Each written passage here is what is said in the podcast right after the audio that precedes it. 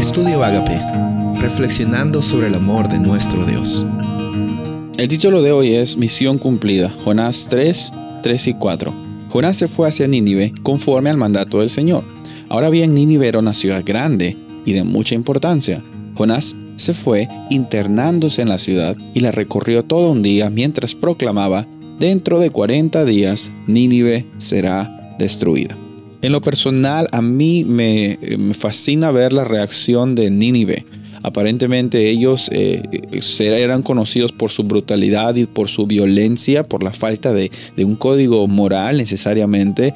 Y, lo interesante es que la reacción a este mensaje que Jonás estaba llevando fue una reacción positiva. Ellos abrieron sus ojos y se dieron cuenta de la circunstancia en la que ellos se encontraban. Y, de qué fue lo que ellos eh, eh, sentaron razón, porque aquí vemos de que el sermón o el tema que, que Jonás estaba predicando no tenía nada de, entre comillas, esperanza. Literalmente Jonás estaba diciendo, en 40 días tu ciudad se destruye y tú vas a morir.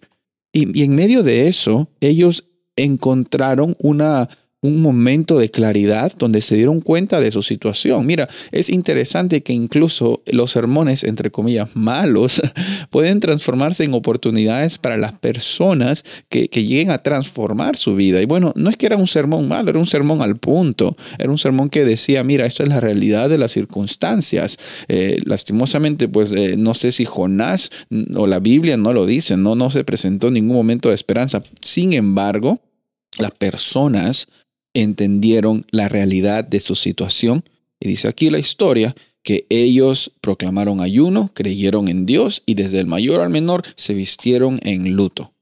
Interesante, increíble que a veces nosotros damos eh, por sentado la situación de muchas personas que no conocen de Dios y pensamos que son malas, pensamos que ya no, no, hay, no hay salvación para ellas, de que bueno, que, nos dejamos eh, fiar, nos dejamos llevar por lo que vemos en nuestros ojos, por los estereotipos y, decimos pues no hay esperanza para esas personas, pero muchas veces, y hemos visto también en el ministerio de Jesús, muchas veces las personas que no tenían mucho contacto con la, con, la cultura religiosa eh, eran las personas que estaban más abiertas y más sedientas de un mensaje de transformación, un, un mensaje de amonestación. Es hermoso saber de que para Dios no, no existen personas que son eh, outsiders, que están fuera del plan de salvación. Para, para, Dios todas las personas están dentro de ese plan y tú también eres una de esas personas. En algún momento estabas en la oscuridad y Dios te llamó a la luz admirable.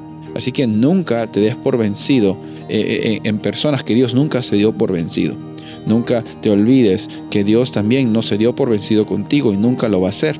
Siempre va a estar contigo, siempre está con todos nosotros.